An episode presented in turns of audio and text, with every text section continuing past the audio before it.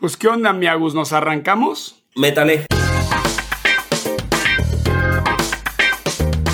Hola, yo soy Bruno Stump y tú estás escuchando Vinopod, la dosis mensual de magia y ciencia del vino para los locos del vino. Este es el segundo episodio que nos acompaña mi amigo el enólogo viticultor Agustín Santi. Te recomiendo que escuches el episodio 8 de Nueva Zelanda, en donde Agustín nos habla de la enología y viticultura kiwi, así como sus vivencias profesionales por esos rumbos. Este episodio es un episodio técnico y muy completo sobre todos los aspectos del riego en la viticultura, desde por qué las plantas necesitan agua hasta cómo realizar un plan de riego tomando en cuenta los suelos, el portingerto, la variedad, sistemas de riego y lluvias.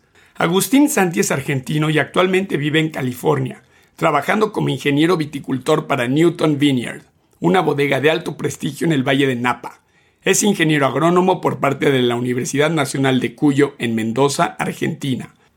Agustín ha trabajado como enólogo y viticultor en regiones de vino importantes como Mendoza, Suiza, Nueva Zelanda, China y California, entre otras. Tengo el placer de conocer a Agustín hace más de siete años y lo he seguido con mucha admiración a lo largo de su carrera profesional. Querido Agustín Santi, bienvenido otra vez a Vinopod, qué gusto tenerte. Hola Bruno, muchas gracias. ¿Cómo estás? Bien, bien. Eh, feliz de saludarte después de un par de años. Ha sido, pues, ¿te acuerdas el episodio que grabamos de Nueva Zelanda? Desde entonces el mundo ha visto una de cambios que no nos habíamos podido imaginar, ¿no?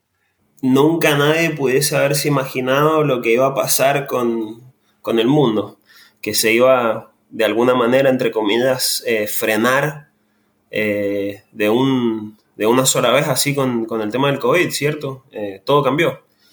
Pero bueno, hay que adaptarse. Exactamente. Y cuéntame, Agus, ¿dónde te encuentras en este momento en el, en el planeta Tierra? Bueno, yo ahora estoy en el Valle de Napa, en California, Estados Unidos. Estoy acá desde fines de abril de este año. Em, esta es mi tercera vez en el valle. Em, la primera vez fue solamente una, cosecha, eh, trabajando en una bodega. Y desde que estuve acá la segunda vez en el 2020 eh, y esta vez ahora también estoy en la parte de viticultura. Así que trabajo para, para una bodega que se llama Newton Vineyard y mm, soy el viticulturist o en español sería como una especie de podríamos decir ingeniero agrónomo eh, o, viticultor, em, mucho, muy dedicado a la parte, más a la parte técnica que, otra cosa. Y bueno, estamos grabando este episodio a finales de septiembre. ¿Cómo van con la vendimia? Bueno, buena pregunta. Em, este año realmente ha sido un año, por lo menos para el Valle, eh, bastante particular eh, en nuestro caso ya hemos terminado la, cosecha, la terminamos el martes pasado, em, pero el valle está bastante avanzado en general con, la cosecha. La mayoría de los lugares eh, están, están o terminando o, ya han terminado. Em, esto se vio ya desde el principio. La brotación fue relativamente eh, con respecto a los años anteriores pero ya la floración la vimos por lo menos cinco días adelantado con respecto a la media eh, y, el envero, que es el cambio de color, lo vimos adelantado en, algunos, en algunas variedades eh, y en algunos lugares casi 10 días. Entonces eso simplemente trajo, adelantó la cosecha, digamos, de bastantes días, sumado a que también hubo una ola de calor hace dos semanas atrás, casi sin precedente, diría, de siete días eh, con temperaturas eh, que llegaron a los 45 grados, 46 grados en algunos lugares, eh, máxima, estamos hablando de grados centígrados, y con mínimas en la noche de entre 25 y 30. Entonces eso hace que la planta, digamos, le, le cueste mucho no madurar la fruta. generalmente acá las noches en el valle son bastante frescas eh, y eso hace que los bricks o la, maduración azucarina en la uva aumente mucho, muy rápido. Entonces eso también hizo que, el valle se adelante completamente a, lo que generalmente se, estima acá. Em, para tener valores en la cabeza, el valle generalmente las uvas blancas se cosechan en el mes de agosto, te diría entre mediados y fines de agosto, algunos hasta mediados de septiembre, y la cosecha de, los, de los tintos en general nunca empezaba antes de mediados de septiembre. Y ahora estamos a fines de septiembre, a casi, nos queda una semana y ya hemos terminado. Así que ha sido todo, todo raro. Qué locura. Oye, y en temas de agua, ¿cómo está el valle? Bueno, esa es una pregunta, es una buena pregunta. Em, el año pasado, el, valle eh, se, usa el agua que, se genera en la lluvia de invierno, en general. Eh, este agua eh, generalmente debería estar precipitando entre mediados de octubre hasta mediados de abril. Eso es la media de los últimos, no sé, creo que son 50 años. Y mm, deberían ser alrededor de 600 a 700 milímetros, algunos años un poco más. El año pasado, eh, a fines de octubre, hubo mucha agua que pudo hacer que eh, los estanques, que es donde se acumula ese agua de la mayoría de las propiedades del valle, estuvieran bien llenos.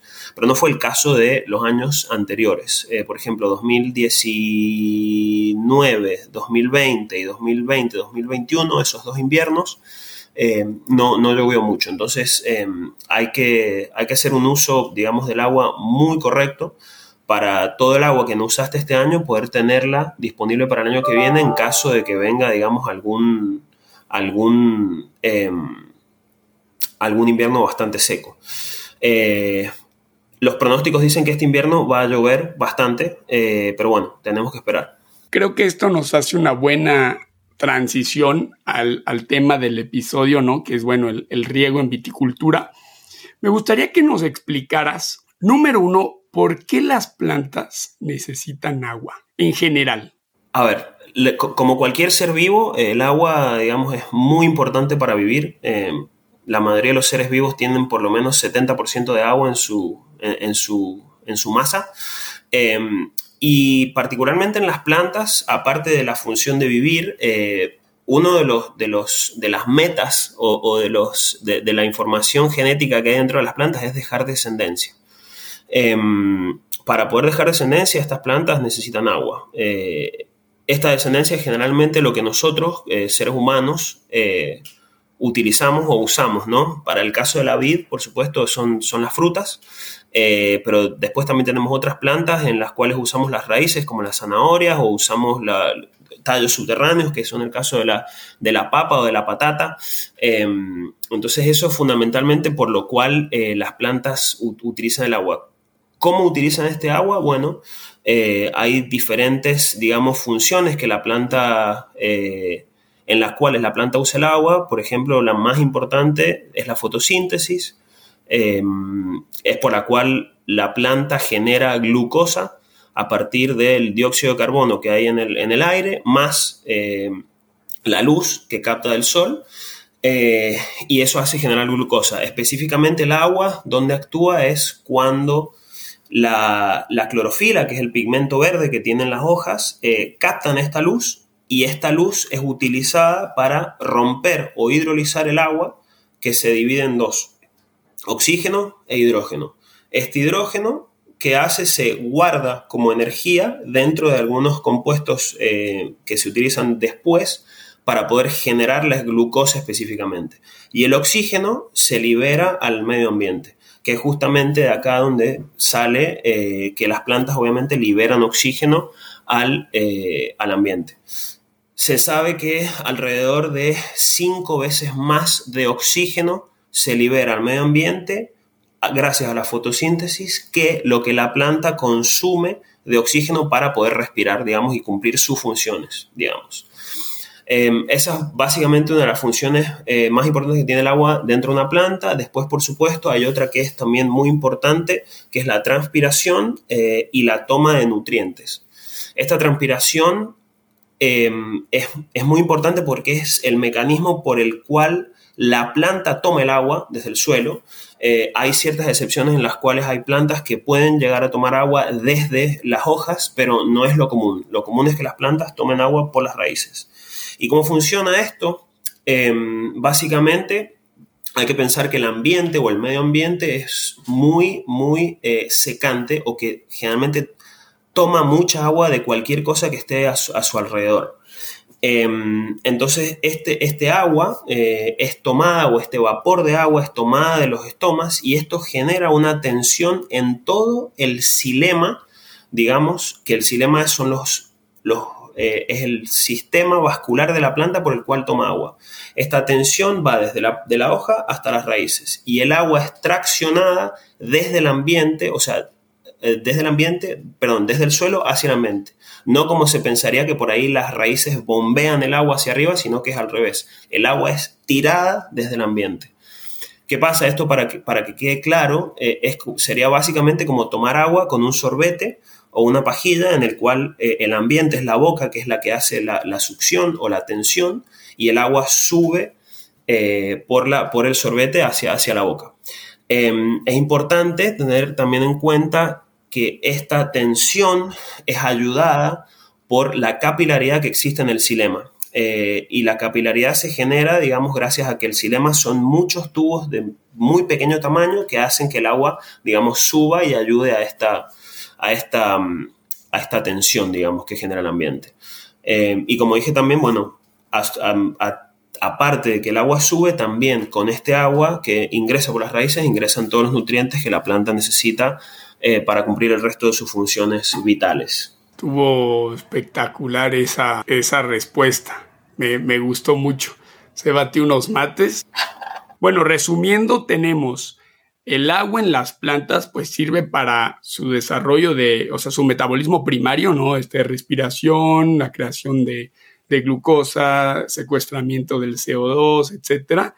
Y claro, para transportar, bueno, para la evapotranspiración y para transportar los minerales que se tienen que disolver en agua. Muy interesante.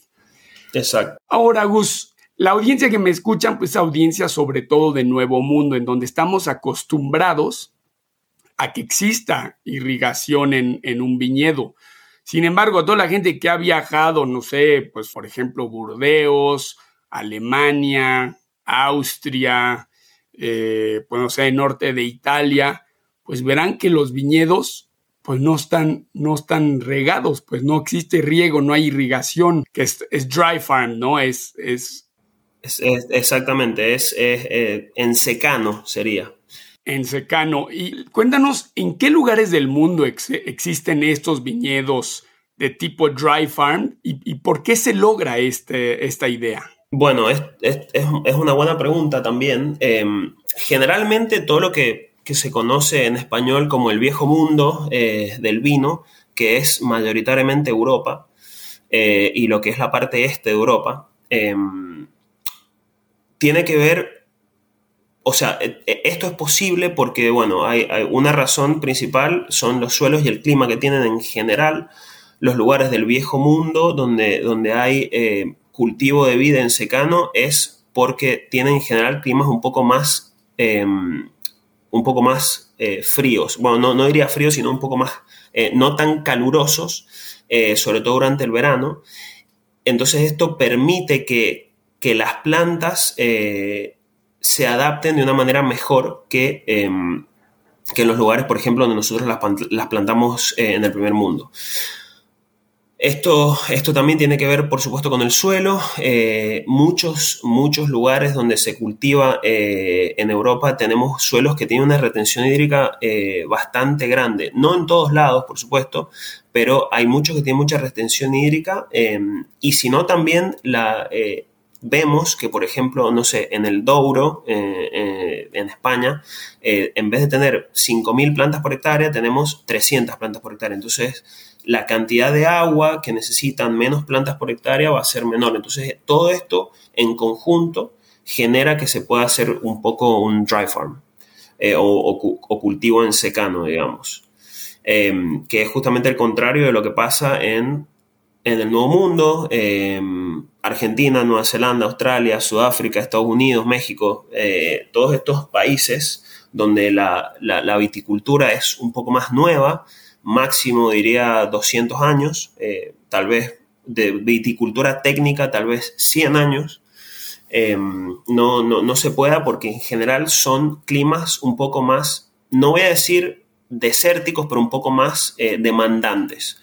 Eh, en el cual la, la, vid necesita un aporte de agua superior a lo que dan las lluvias o a lo que podrían soportar, digamos, para también los rendimientos que se buscan. Y hay, hay un montón de cosas que entran dentro de esta pregunta, em, pero básicamente en el Nuevo Mundo en general se, usa el agua porque los lugares por ahí donde se plantó eh, son mayores, tienen mayor demanda eh, del ambiente que en los lugares donde originalmente se había plantado la viña. También depende del año y depende de muchas cosas. Em, pero eh, básicamente eso creo que sería una de las principales razones por las cuales, eh, por las cuales hay una diferencia entre secano y, riego eh, agregado.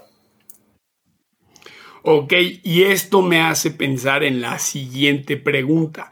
Mira, antes, bueno, antes de pasar a la pregunta, te quería comentar por qué, por qué este episodio, ¿no?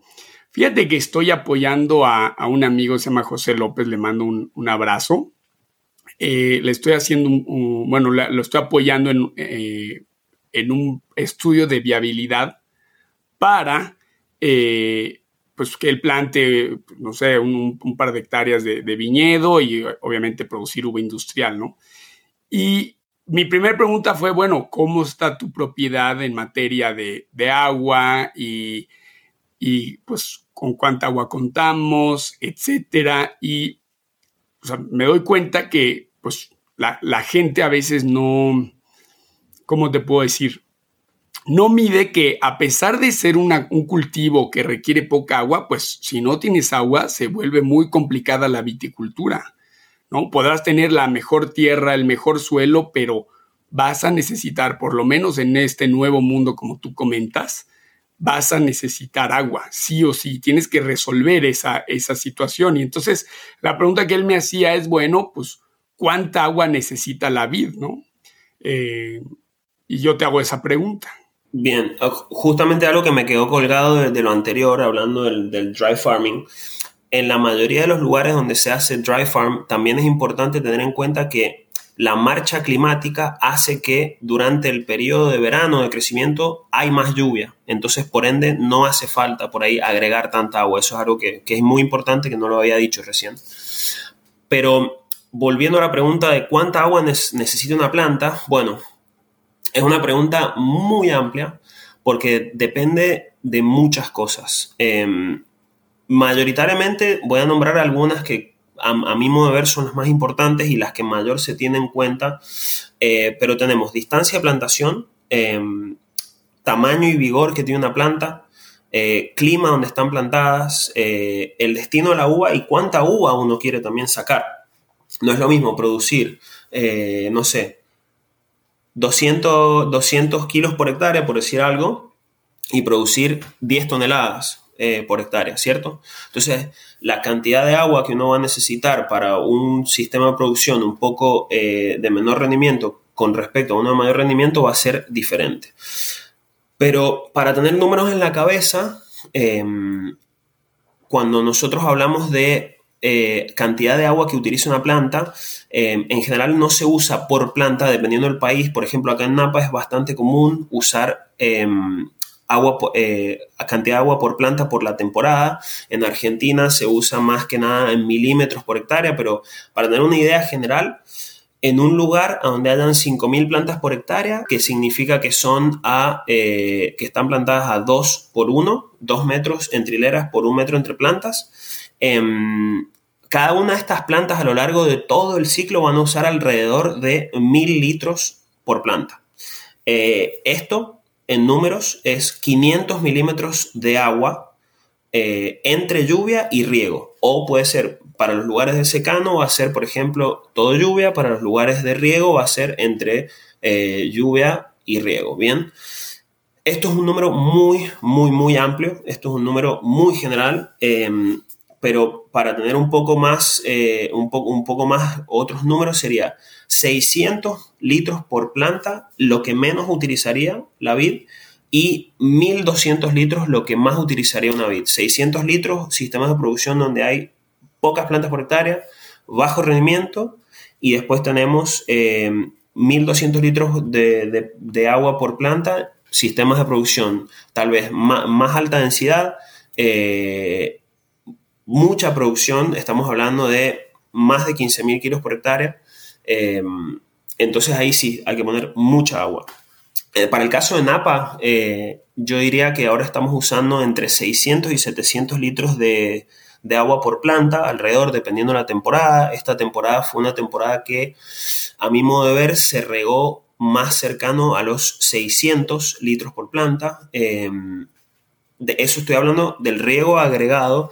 Hay que pensar también que nosotros en Napa se llueve en el invierno, entonces empezamos la temporada con el suelo, con el vaso de agua que sería el suelo lleno. Entonces eh, nosotros hemos agregado alrededor de unos, eh, mis cálculos me dicen que unos, de unos 350 a 400, más lo que ya teníamos eh, guardado en el suelo, entonces alrededor de unos 600. Todavía no he terminado de hacer todos los cálculos del, del río de este año, em, pero es alrededor de eso. ¿Por qué? Porque en Napa se riega principalmente un poco menos para que todos esos sabores em, se concentren más en, la uva y por ende en el vino. Eh, estos riegos de restricción que se llaman hacen que esta concentración sea posible. Y también, por supuesto, eh, el tamaño de las plantas. No voy a decir todas en Napa, pero hay una buena proporción de plantas eh, que tienen menor tamaño y, por, supuesto, usan, usan menos agua que una planta que sea de mayor porte. Claro, claro. Yo recuerdo en que además tienes variedades eh, que es, bueno, son isohídricas y anisohídricas. Me acuerdo, por ejemplo, mi, profesor Marcus nos decía que la diferencia entre la garnacha o grenache y, y ¿no? Que Syrah, ese, así sea un calorón espeluznante afuera, va a seguir chupando agua, agua, agua. Mientras que la garnacha, luego, luego cierra los estómatas con el, este, el, el ácido abscísico, no sé cómo se diga, manda una indicación o sea, bueno, se, dice hoy, ¿sabes qué? Hay, hay, eh, pues, hay una sequía, deja de producir. Entonces, claro, la, o sea, yo entiendo que, mm, gracias por habernos compartido los números, pero la gente tiene que tomar con pincitas eh, esta, esta orden de magnitud, ¿no? Esta, eh, este rango que nos das. Porque, por ejemplo, en México, yo cuando, cuando asesoro un proyecto, yo les digo, tú no puedes contar con las lluvias de la temporada pensando que te van a, va a ser un apoyo de riego, porque tú vas a tener en prácticamente todo México, eh, bueno, en la, zona central de México, que es donde, pues, donde yo radico, vas a tener las lluvias eh, muy fuertes y torrenciales junio y julio. O sea, esto es junio, julio, agosto. Estamos hablando que es eh, o sea, pre cosecha y post, pre cosecha y durante la cosecha y un poco de post cosecha. Y, tienes que pensar que te pueden caer en, estos tres meses 500 o 600 milímetros. Entonces, cuando yo asesoro un proyecto, yo le digo, tú tienes que encargarte para que al inicio de, pues de, tu ciclo vegetativo, al inicio del ciclo de la vid, pues tú ya tienes que tener una cierta reserva, o sea, que con la que pueda subsistir el resto del año, porque cuando llegue el agua, de hecho, no solo no la vas a necesitar, de hecho va a ser perjudicial, pero bueno, ese es otro tema para otro episodio. Otro tema para otro episodio, pero totalmente de acuerdo con vos, estos números que, yo estoy tirando son la necesidad que una planta tendría, ¿sí? Em, por supuesto, lo que dijiste es, es, muy cierto, hay ciertas variedades que ante una demanda hídrica del ambiente muy alta, por ejemplo una ola de calor, eh, van a cerrar los estomas. Esto es lo que pasó hace un par de semanas, como te decía, la planta deja de trabajar. El Cabernet acá, el Cabernet Sauvignon, que es la mayoría de lo que tiene el Valle de Napa, eh, es lo que pasa. Ante la, demanda tan tan alta eh, de agua, cierra sus estomas y deja de trabajar.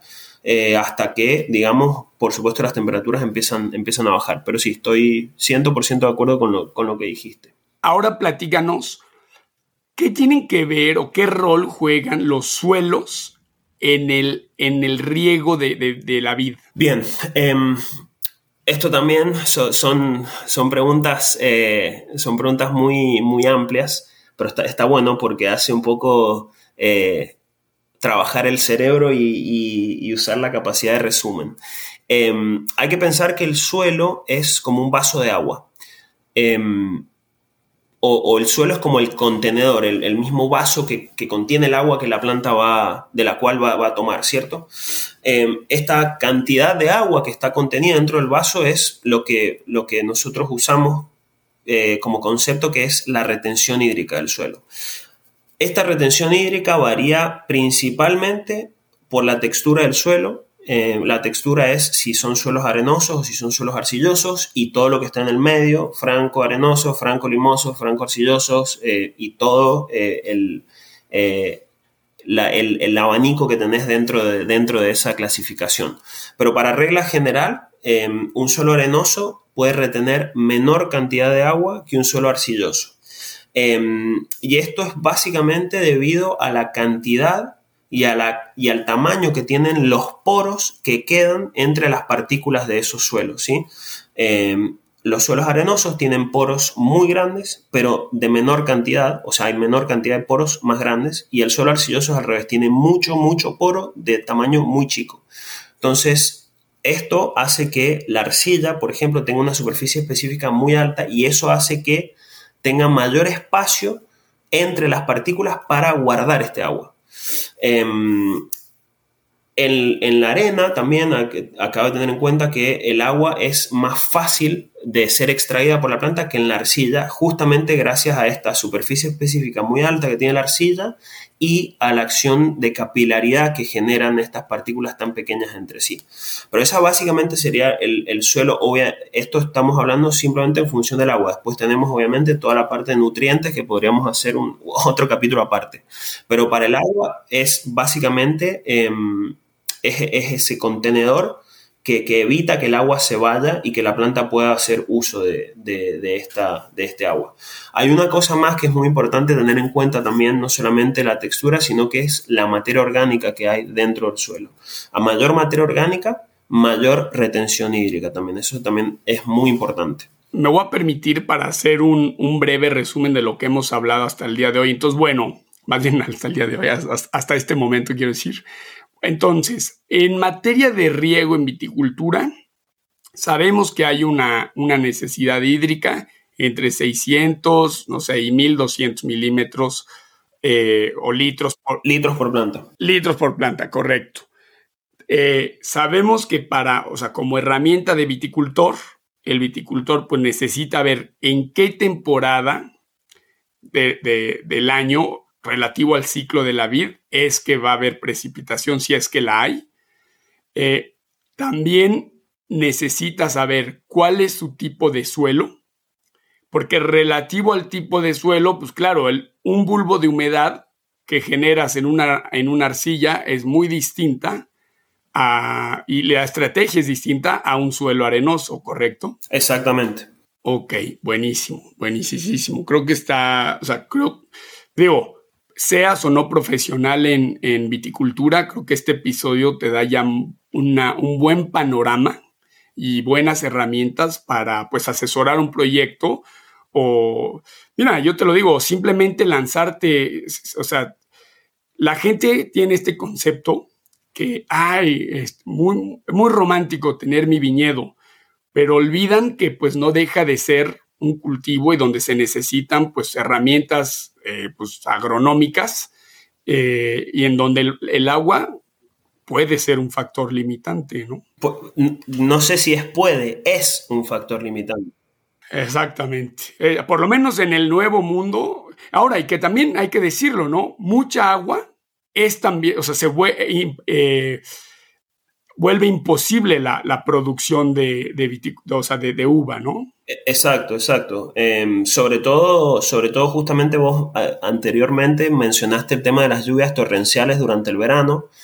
Em, y eso es, eh, es realmente un, es un problema porque me dijiste, entre 500 y 600 milímetros de lluvia en tres meses es mucha agua. Pero lamentablemente es muy probable que no puedas hacer uso de esa agua por la primera razón, cuando llueve torrencialmente, el suelo no alcanza a em, infiltrar todo ese agua. y el resto se escurre. y segundo, que es, e, es, ese agua, esa, esa humedad relativa tan alta durante el verano, hace que haya mayor incidencia de, de, plagas y de enfermedades que hacen más difícil el cultivo, digamos, de, la vid y de cualquier otro, otro sistema, digamos, agrícola, no solamente la vid.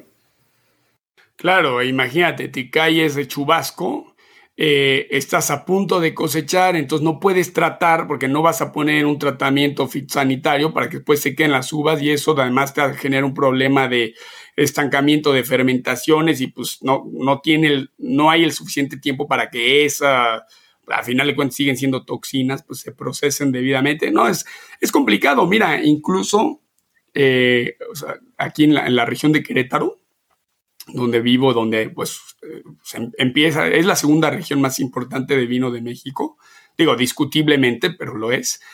Eh, la gente mete drenes. ¿Quién hubiera pensado que en un lugar de, desierto y de tan poca agua como lo es México, la gente tenga que meter drenes en sus viñedos?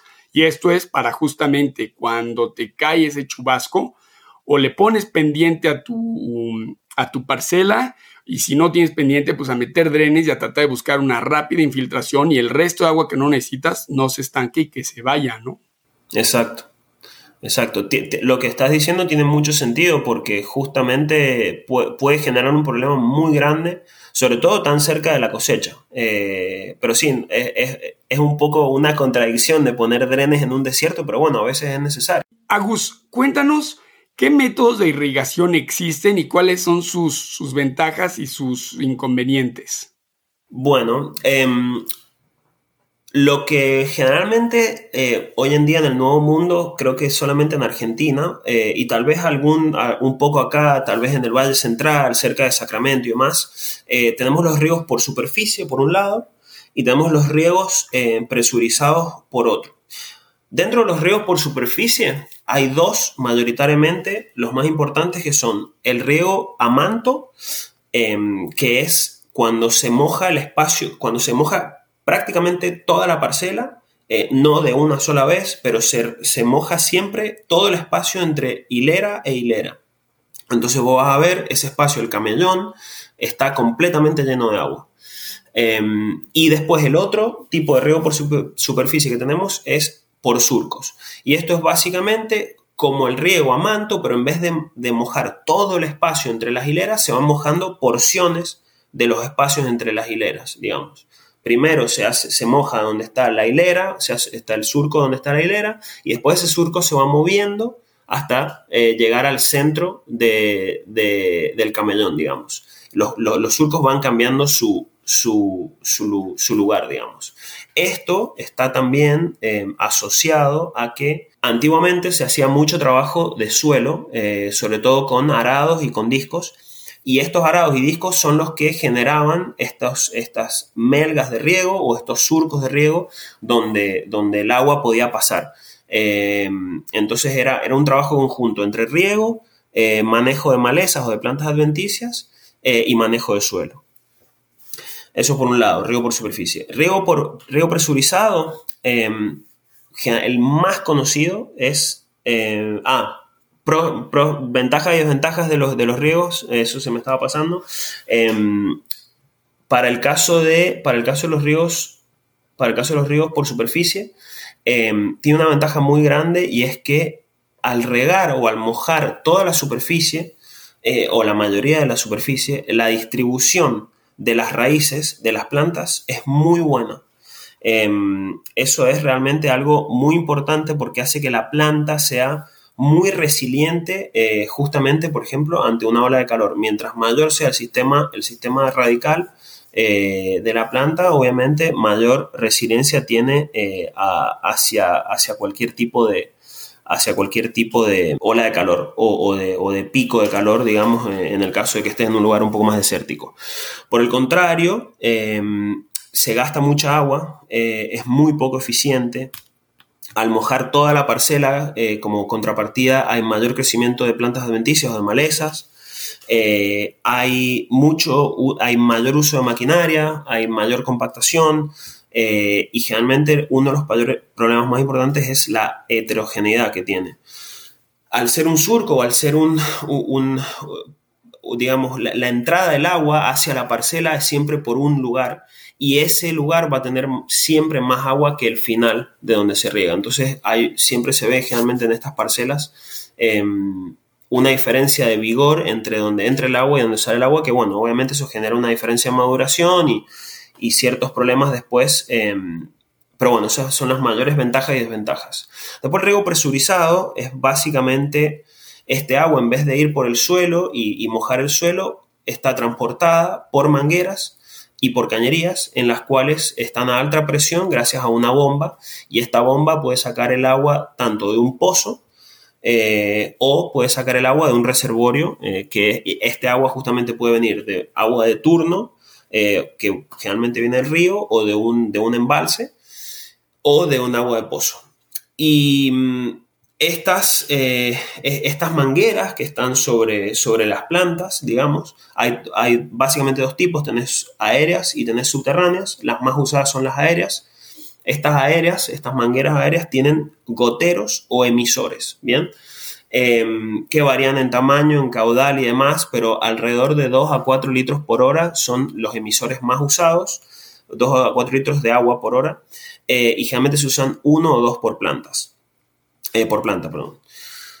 Mayores ventajas que tiene esto, por supuesto, eh, es muy eficiente. el agua que se ahorra es impresionante con respecto a, un, riego, a un riego superficial. Un riego superficial tiene una eficiencia de aplicación de agua de alrededor del 45-50% de los que están bien hechos. Y un riego por goteo eh, bien hecho puede llegar a tener hasta un 97-98% de, de, de, eficiencia del uso del agua, que es muy bueno. Justamente, hablando del uso del agua, es súper importante poder tener esta, esta ventaja. Em, otras ventajas son la posibilidad de hacer fertirrigaciones, eh, la homogeneidad que esto genera, porque la cantidad de agua puesta en la primera planta de hilera y en la última planta de hilera es la misma. Em, y bueno, obviamente también esto genera menor incidencia de otras malezas en el espacio entre las hileras, que es donde no se riega, que es el camellón. Em, contras o desventajas de los equipos de riego eh, presurizados es alto mantenimiento y es fundamental el mantenimiento en los equipos de riego. Si no se limpian apropiadamente al final y durante la temporada, si no se hace mantenimiento, si no se mantienen los filtros y demás, eh, pueden fallar y, cuando falla es eh, generalmente ya muy tarde y hay que, hay que reemplazar o hay que reparar y generalmente estas cosas pasan cuando uno más necesita el agua, ¿cierto? Eh, entonces eh, es importante el mantenimiento y estar encima del equipo de riego con, con, ese tema. Otros problemas que pueden haber es la salinización del camellón o del espacio entre las hileras Generalmente esto pasa porque solamente se riega donde, está, donde están las plantas y donde están las raíces, que ese es otro problema que puede haber, que es simplemente el bulbo húmedo que genera la, la, manguera, o que es donde cae el agua, y el, gotero, em, hace que el resto esté un poco más salinizado porque nunca recibe agua. Em, esas son básicamente los dos mayores sistemas, sistemas de riego. También hay un poco de sistemas em, de aspersión, pero en BID no es tan utilizado. Eh, también es un riego presurizado, pero se usa mayoritariamente para el control de heladas, eh, que bueno, eso depende muchísimo de donde, uno esté haciendo la BID. Acá en Napa, por ejemplo, las heladas en algunas regiones son importantes y algunas personas usan aspersión para combatir contra heladas que claro que la, gente se decir, pero ¿cómo riegas en una helada? Y claro, ¿no? Lo que haces es al tú, estar hacer, al hacer un riego continuo durante una helada, la energía, o sea, de, de, la helada se está consumiendo en generar una capa nueva de hielo y no ataca a la parte verde de la planta, ¿correcto? Exactamente, exactamente. El agua que está, que está, se está congelando está absorbiendo en realidad está dando esa energía para, y se congela para evitar que, se congele, digamos, la, parte verde. Eh, eso, eso es lo, que pasa y nunca la parte verde va a estar a menos de 0 grados. Eh, esa es la ventaja que tiene. Correcto.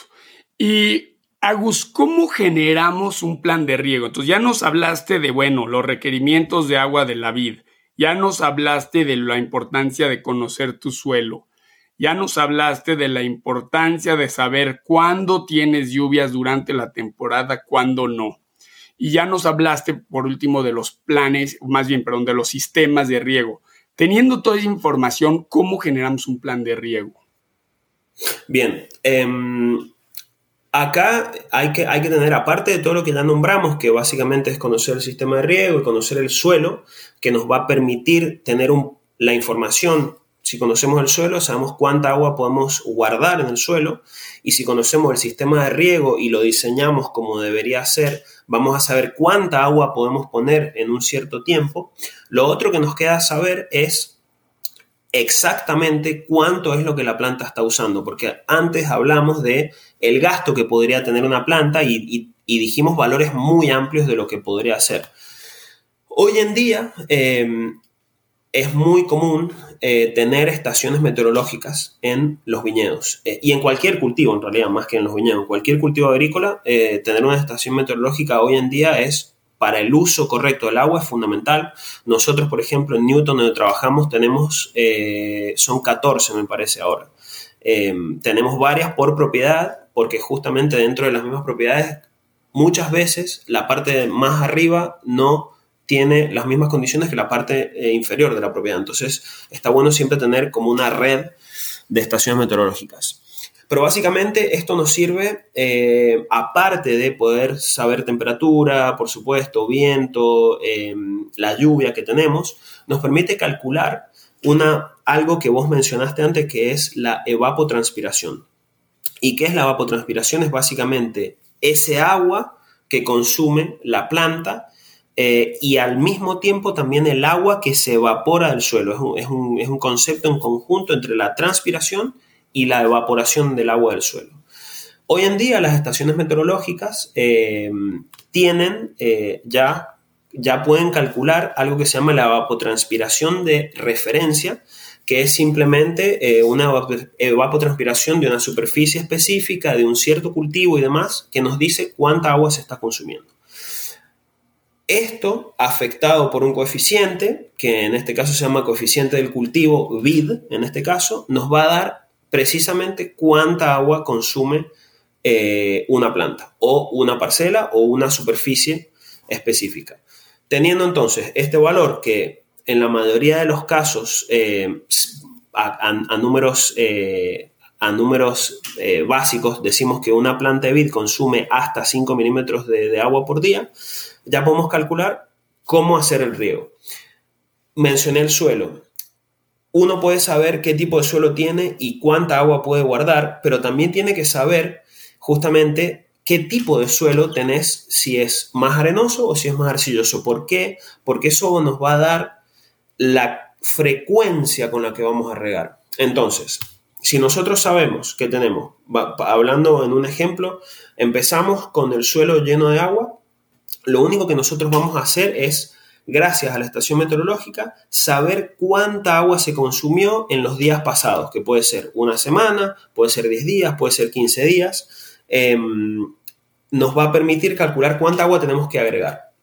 Entonces, básicamente, si es un suelo arenoso, nosotros vamos a tener que agregar menos cantidad de agua más, más frecuentemente y en un suelo arcilloso sería al revés, vamos a tener que agregar más cantidad de agua menos frecuentemente. Al final del día, la cuenta, la cantidad de agua probablemente sea la misma, sea un suelo arcilloso o sea un suelo arenoso, pero la diferencia va a ser cuánta agua y cada cuánto la agregamos. Espectacular.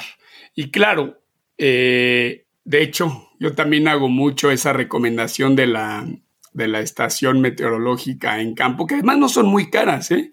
La estación de Davis ahorita creo que está en los 500 dólares y tienes una, o sea, de gama media bastante poderosa eh, y, tienes información al momento.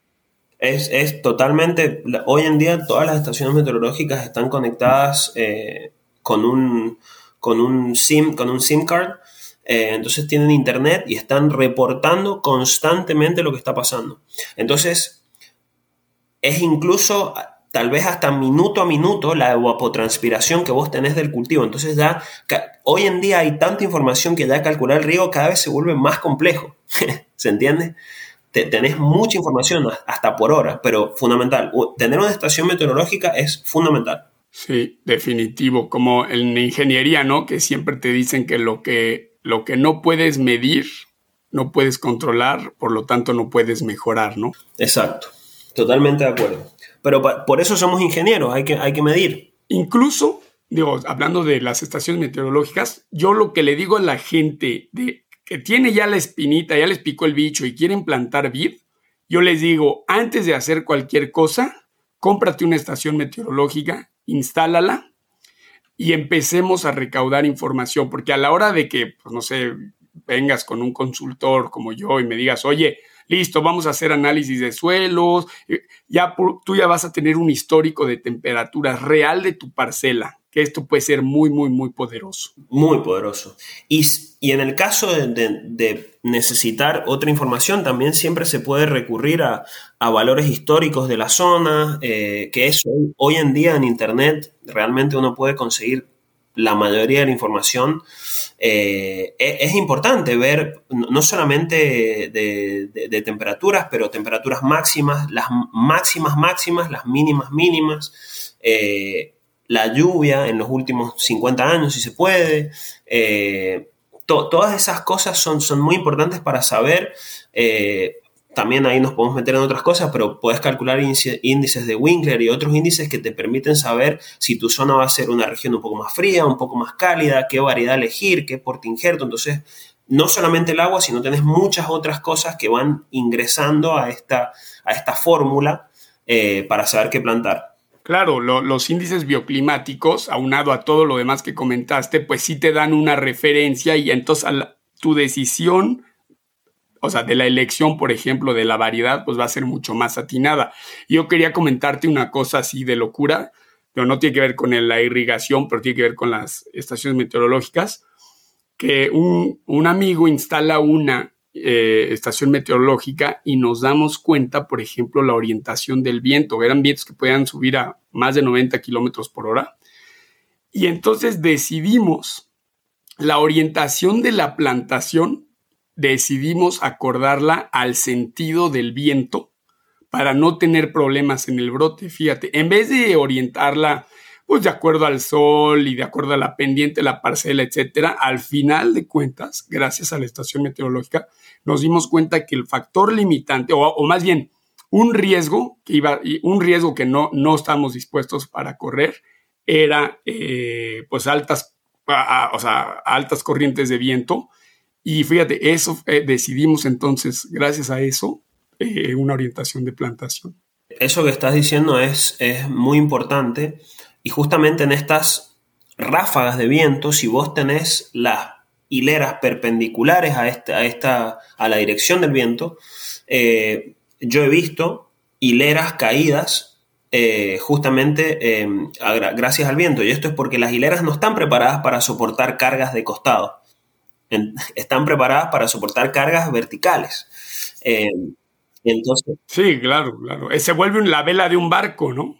Exactamente, exactamente. Por último, tú comentabas que la sal es un problema, ¿no? Las sales en, en irrigación, de hecho en irrigación de todo tipo.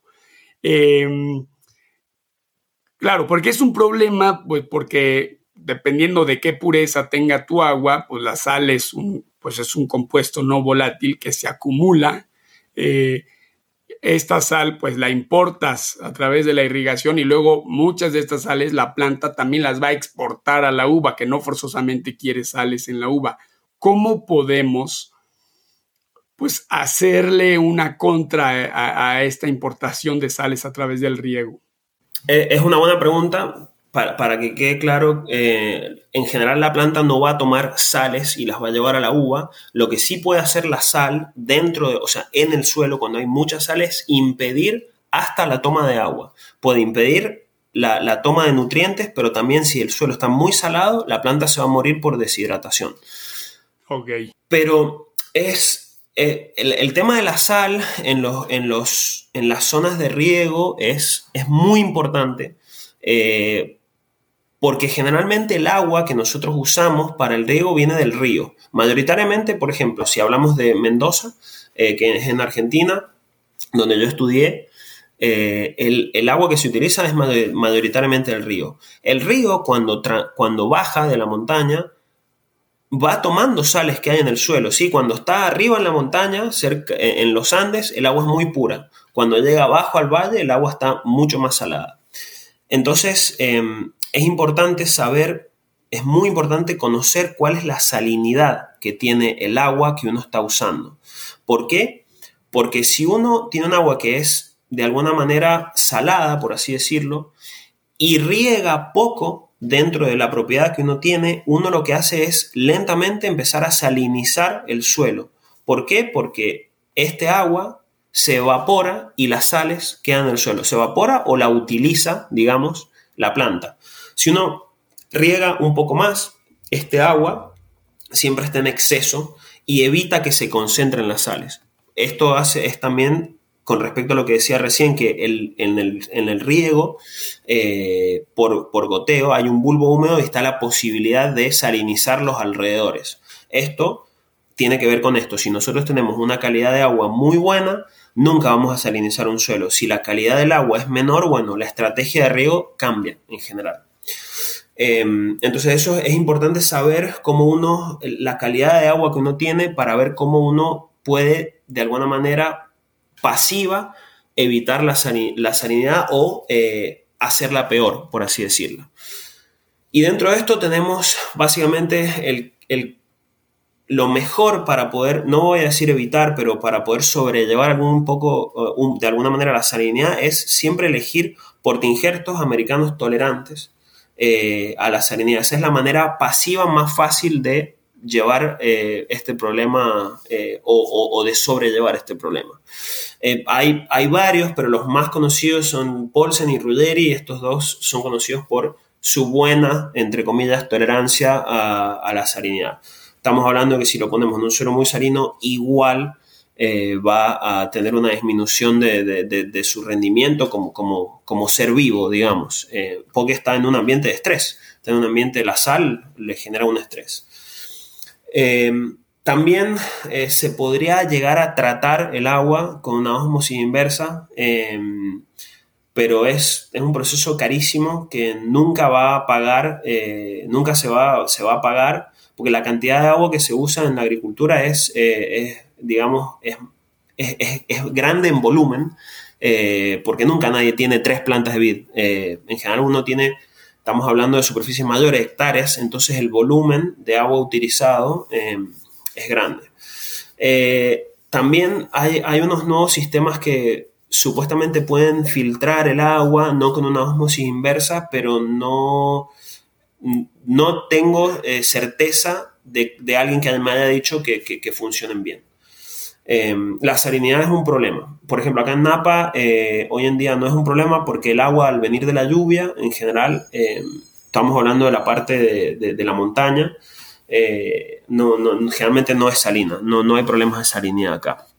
Eh, pero por ejemplo en Mendoza, en algunos lugares tenemos agua muy salada, sobre todo al sur de Mendoza, el agua viene muy, muy salada y es, es un problema, no solamente para la vid, sino para la agricultura en general resumiendo una forma de, pues, controlar o mitigar este, este, factor es, pues, asegurando una buena calidad de agua, ¿no? Entonces, para importar las menores posible, o sea, la menor posible cantidad de sal. Es importante saber cuán salada es tu agua, eh, bueno, para, para, poder mitigar de alguna manera, si no tenés otra agua, eh, para utilizar y es la única que hay, bueno, por lo menos saber que usándola de una manera apropiada, regando como se debería regar, nunca vas a salinizar tu suelo más de cierto nivel. Em, es, la única manera que tenés de, mitigar eh, este problema. Eh, obviamente, si tuvieses agua pura de manantial sería, sería lo mejor, pero bueno, muchas veces no es el caso, este es el mundo real y hay que, hay que adaptarse. Claro, pues Agus, nuevamente ha sido un inmenso gusto tenerte en Vinopod. Me gustaría que nos comentaras cómo te puede contactar la audiencia. Eh, no, gracias a, vos, Bruno, por, por, haberme invitado nuevamente. Eh, siempre es un placer un poco hablar de, de, lo que, de lo que uno hace y de lo que a uno le gusta también, porque más allá de que este es eh, mi trabajo, es, lo que, es lo que me gusta. disfruto estar en el campo, disfruto estar afuera y, ver estas cosas, estar con las plantas es, muy lindo. Eh, ¿Cómo puede contactarme la gente? Bueno, mi nombre eh, en Facebook es Agustín Santi eh, y en Instagram es, es Agustín Santi 19 y nada, contacten, se me pueden contactar por ahí. nada, si, si, quieren algunos temas más específicos de riego y demás, lo podemos hablar sin ningún problema. Pues listo, Agus, un inmenso saludo para ti. Eh, ya tenemos muchos años de conocernos, siempre es un gusto pues volver a saludar y pues que estén fermentando bien tus vinos y nos estaremos viendo. Te tomo la palabra de, bueno, antes de que prendíamos los micrófonos, hacer un episodio sobre Argentina, entonces te estaremos viendo para entonces. Buenísimo, Bruno, un placer eh, compartir eh, una charlita con vos acá por el, por el Vinopod, que siempre está haciendo a la gente un poco más conocedora en el mundo del vino. Y nada, de nuevo, un placer y muchísimas gracias.